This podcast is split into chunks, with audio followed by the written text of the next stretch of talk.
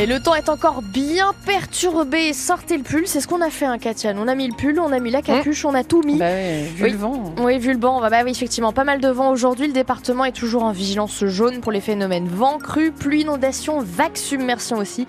On y revient en détail dans quelques instants. Pour l'instant, ça souffle si vous sortez et pas très très chaud donc, surtout beaucoup de pluie aussi. Notez que pour l'instant, il fait 6 à Avranches ou encore à Coutances avec un ressenti plus frais.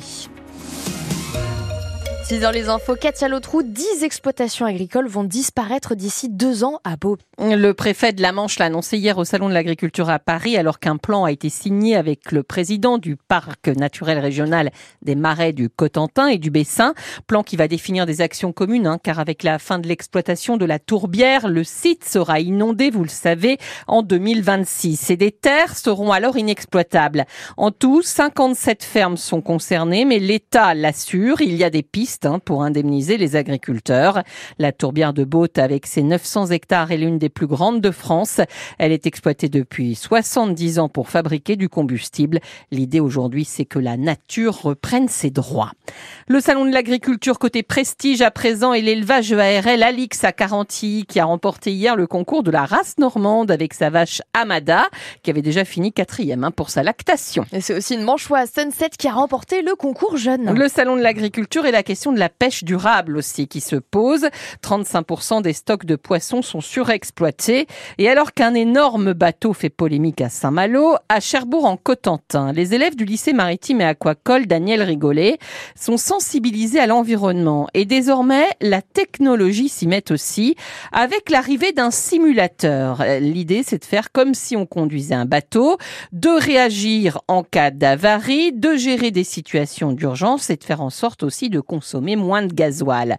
On a suivi Vincent Lequen, le directeur du lycée maritime, dans une des salles. La pièce où on se trouve, c'est une pièce pour l'enseignement, donc en fait des postes individuels, 8 élèves. Sur chaque poste, en fait, ils vont avoir le même exercice, le même navire. Ça, c'est pour apprendre, se préparer et être évalué. Mais après, il y a un travail qui est fait en équipe, parce qu'on évalue aussi l'aptitude à travailler en équipe, au PC machine et en fait en salle de réalité virtuelle de l'espace machine. Donc en fait, au PC machine, c'est comme dans une machine de navire. On a le poste de commande, on voit les alarmes arriver, on peut effectivement envoyer les commandes sur la partie automatique du navire. Après, s'il faut agir en salle machine, on a un local qui euh, permet sur trois écrans de circuler en trois dimensions. Ça permet effectivement là de se retrouver dans les locaux machines, ouvrir des vannes. On peut circuler dans toute la machine d'un navire en virtuel. Et ici, en fait, on a euh, sur cette configuration de simulateur, c'était notre souhait, cinq types de navires différents. On a un navire passager, on a un navire gazier, on a un navire de grande pêche, on a également un navire qui fonctionne au gaz et le dernier, un ferry hybride, donc diesel électrique. Et après, ils peuvent aller travailler sur ces navires-là.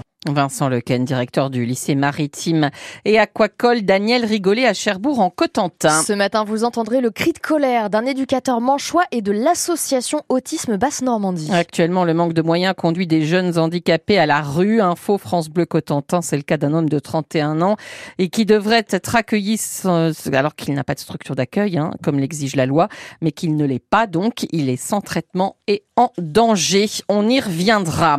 C'est l'avalanche la plus meurtrière depuis 30 ans dans le massif central. Hier, quatre skieurs ont perdu la vie dans le massif du Sancy. Ils évoluaient hors piste. 50 cm de neige étaient tombés en quatre jours. C'est aujourd'hui que s'ouvre la consultation sur le contournement sud-ouest hein, de Cherbourg-en-Cotentin sur le site du Conseil départemental de la Manche. Vous allez pouvoir donner votre avis. Alors des consultations, c'est vrai, il y en a un peu surtout. Hein. Le nucléaire, les éoliennes. Cinq dossiers ont été débattus dans la Manche depuis 2020. Là aussi, on va en reparler ce matin. 6h04 sur France Bleu Cotentin, c'est un très beau documentaire que France Bleu vous invite à regarder. Ginette, qui suit le combat de Ginette Kolinka pour ne jamais oublier. Elle a été déportée à l'âge de 19 ans à Auschwitz, 80 ans plus tard et à l'aube des commémorations du débarquement en Normandie. On la voit sillonner la France et les établissements scolaires. hein, elle est venue chez nous aussi dans la Manche, dans un documentaire de Caroline Prota et Antoine Liffaut, nos confrères de Radio France, qui livre un très touchant 52 minutes, disponible sur la plateforme France Télévisions. Mais quelle est la recette d'ailleurs de cette jeune fille de 99 ans qui a connu l'horreur sur Terre? La réponse avec le journaliste Antoine Liffaut.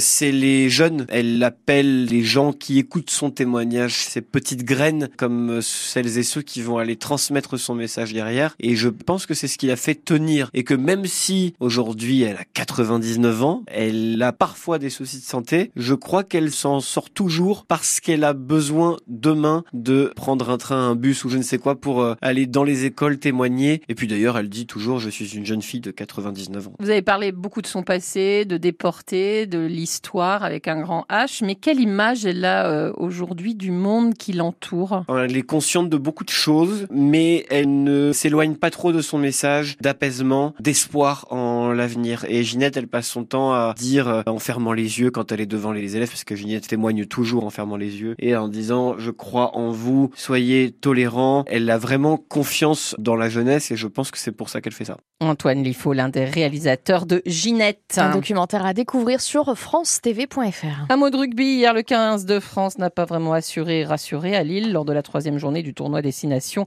Match nul historique face à l'Italie, 13 partout. Et prochain match des Bleus, des Bleus d'ailleurs. Des Bleus, des Bleus c'est bien aussi. On adorer ça, je pense. je suis pas sûre. Ce sera le 10 mars, 10 mars à Cardiff face au Pays de Galles. Ouais, très bien.